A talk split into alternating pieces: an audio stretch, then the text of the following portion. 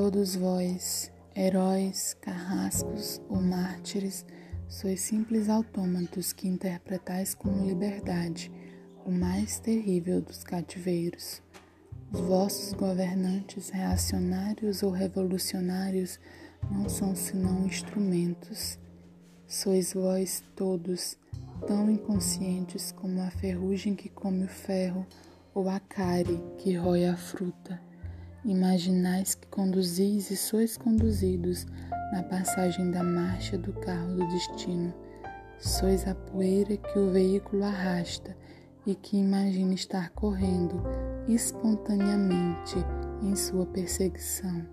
Sois, em suma, um grupo de crianças brigando ou brincando no dorso de um elefante em disparada.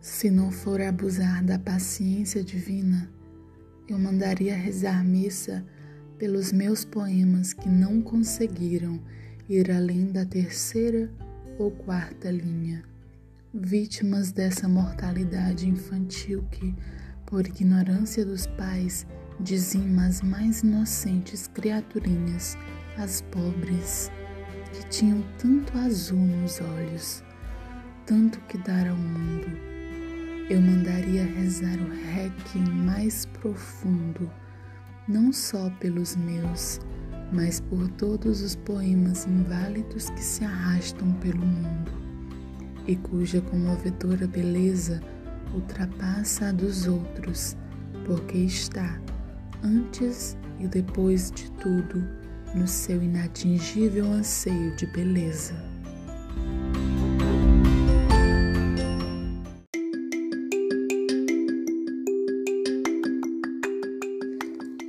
Conhecido o caso da rainha Cristina da Suécia, elevada ao trono quando solteira, o seu povo pedia-lhe, em nome da felicidade nacional, que contraísse núpcias, de modo a assegurar a coroa a um herdeiro. A soberana ficou de tal modo horrorizada com essa ideia que preferiu renunciar ao título, pondo à frente do governo de seu país um primo, indo viver na Itália e na França como senhora do seu nariz e de tudo mais, acima e abaixo do nariz. Casem, embora o operário moscovita com a irmã e o moço paulista com a avó, e podem estar certos de que, com as facilidades que o regime lhes oferece, estarão pensando, já, já ao fim de algumas semanas, no processo de separação. É conhecido aquele epigrama de, de Denesle. Alcipe era solteiro e dizia: Será possível que haja um homem que se não queira casar?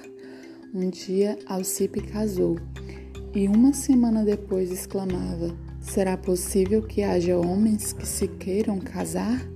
Em Moscou, em Santos ou em Xangai, casando com a irmã, com a bisavó ou com a mulher mais estranha à sua vida ou ao seu destino. O homem é, fatalmente, o mesmo Alcipe insatisfeito de Denesle, porque, em matéria de casamento, a felicidade é sempre uma senhora que mora na casa do vizinho.